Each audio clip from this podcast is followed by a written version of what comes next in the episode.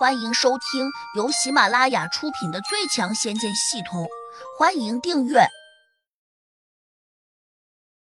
第一百五十七章，美女不识泰山。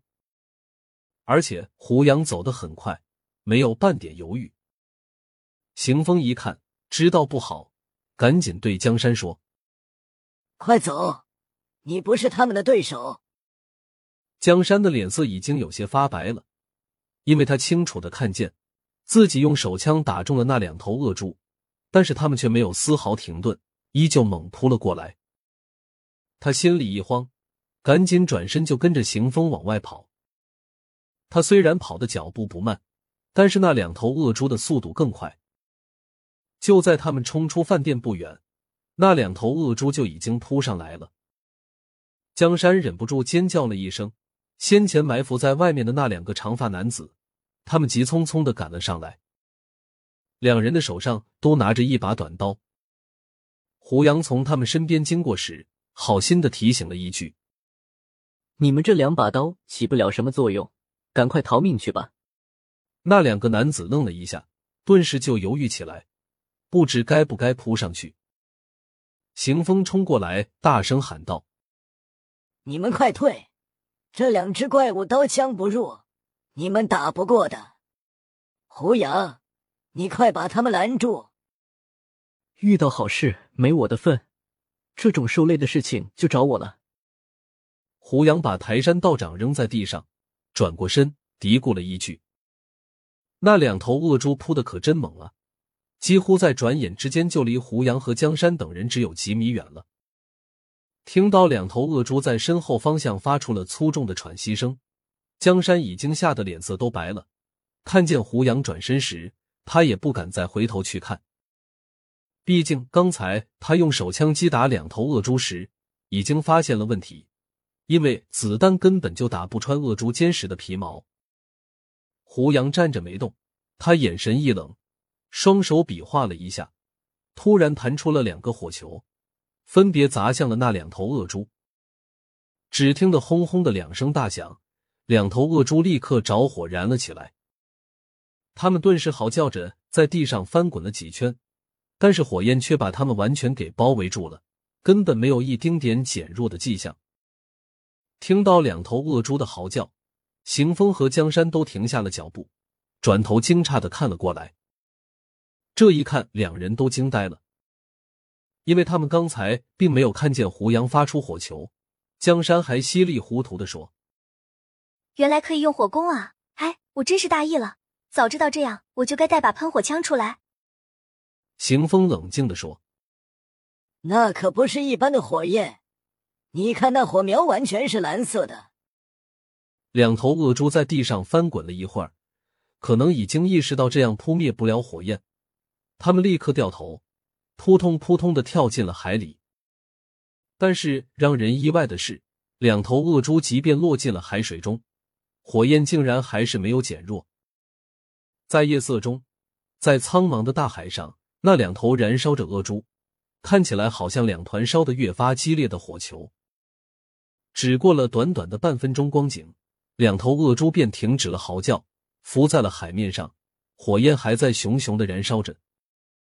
大概又过了十几秒钟，火焰终于慢慢的熄灭了，两头恶猪随之化成了灰烬。江山和行风都已经看呆了，尤其是行风，他多少能够看出一些门道，忍不住小声的说：“难道这就是传说中的三昧真火？”这样一想，他心里无比的震撼。他走近胡杨，低声问：“这是你发出的火焰吗？”胡杨点了点头，心里也在想：原来九妹真火比三妹真火厉害了太多。最初自己用三昧真火，根本烧不死这恶猪。就在邢风和江山的人都长出了一口气的时候，大家没有注意到，躺在地上的台山道长眼里已经露出了笑意。我们走吧。邢风对胡杨说：“他忽然发现好像有什么不对劲的地方。”因为胡杨的眼神看向了远处的礁石，一动也没有动。难道那里还有一些怪物吗？胡杨冷冷的说：“我们可能暂时走不了了。为什么？我们被包围了，这么多食人蚁，跟你们在一起真是麻烦。胡杨这样说当然是有道理的，因为如果不是邢风和江山在这里，他完全可以逃之夭夭。好像我们一无是处似的。胡杨，你也太看得起自己了吧？江山撇了撇嘴说：“你们不是一无是处，而是我的累赘。”胡杨有些泄气。如果只是对付一群食人蚁，他倒还有些信心。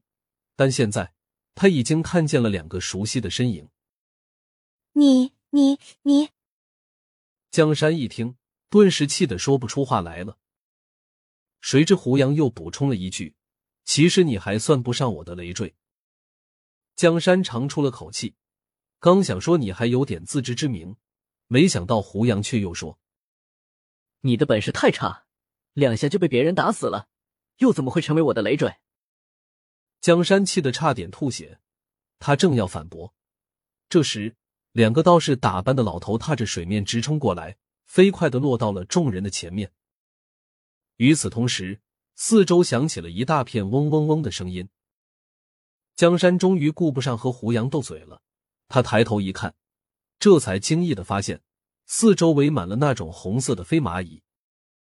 数量多的有些可怕，用铺天盖地来形容一点也不为过。而且他们好像很有组织，虽然把众人牢牢的包围了，但却没有扑上来。两位师叔救我！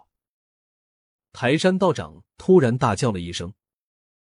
胡杨转身一脚踏在台山道长的身上，脸上写满了刚毅和冷漠。行风虽然见过大世面。但眼前这一幕还是让他吃惊不小。他紧张的问胡杨：“你能对付这两个怪人吗？”胡杨淡漠的回答道：“单打独斗，勉强可以战一下。如果他们不守规矩，联手进攻，恐怕我也应付不下来。”邢风一听，顿时倒吸了一口冷气。江山竟然不知好歹的说：“你不是很能干吗？”怎么突然就想做缩头乌龟了？